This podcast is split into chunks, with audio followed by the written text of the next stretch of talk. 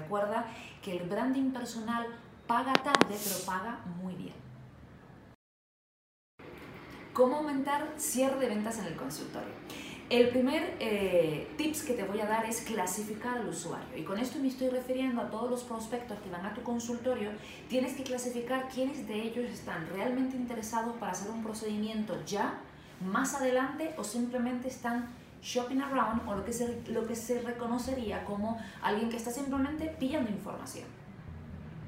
Seguimos hablando del cierre de ventas. Un segundo consejo, uno de los muchos consejos que te puede dar para aumentar tu tasa de cierre, viene siendo el tener una hoja de seguimiento. A mí particularmente me encanta el que mi equipo de trabajo utilice la categorización de frío, caliente o paciente.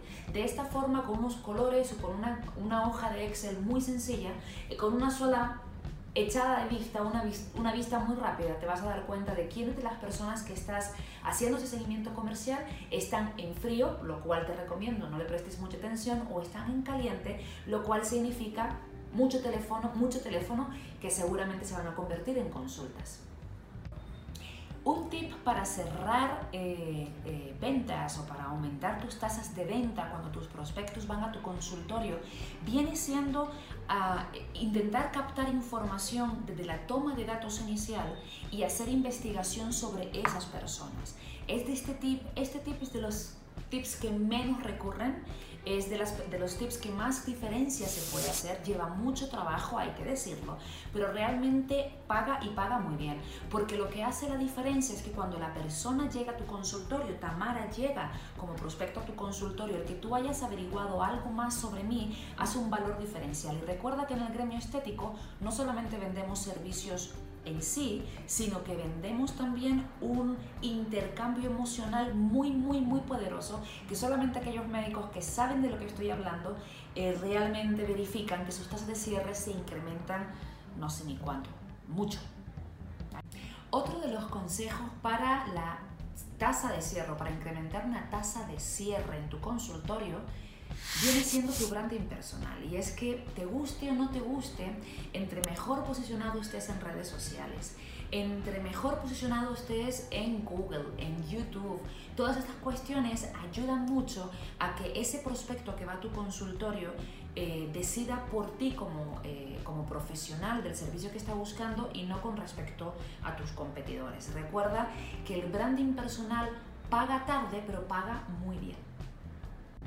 Una forma rápida de hacer un manual de objeciones es tener una libreta, un cuaderno en recepción y hacer que todo tu equipo de ventas, recepción, coordinadora de pacientes, terapeutas, enfermeras, cada vez que un paciente haga algún tipo de pregunta que tenga relación con una venta, Simplemente pídeles que escriban la pregunta y la respuesta que se les dio. Y periódicamente reúnanse para verificar de que todo tu equipo de venta están realmente comunicando la misma información. Las estrategias comerciales son infinitas no hay una regla como nada en esta vida que diga que si haces A, hay un resultado B. Sin embargo, si te animo a que tus estrategias comerciales internas en tu consultorio estén categorizadas o estén relacionadas con estas tres que te pongo aquí. La estrategia para referir de referidos, la estrategia de fidelización y la estrategia de ventas cruzadas o más conocida como upsells o cross-sells. Uno de los grandes términos que vas a escuchar muy repetidamente si te suscribes a nuestra eh, base de datos o nuestra newsletter es content marketing o contenido comercial o contenido propio. En contenido propio hacemos y recalcamos lo que se llama contenido propio orgánico. ¿Y qué es eso que suena tan raro de contenido propio orgánico? Pues es algo como lo que estás viendo ahora mismo. Es un contenido propio hecho de una manera muy sencilla, eh, con un celular o un móvil, si estás mirándome desde España, y es algo como lo que estás viendo. Eh, ¿Qué te animamos? Te animamos a que empieces a comunicar tu contenido por medios audiovisuales, preferiblemente video marketing.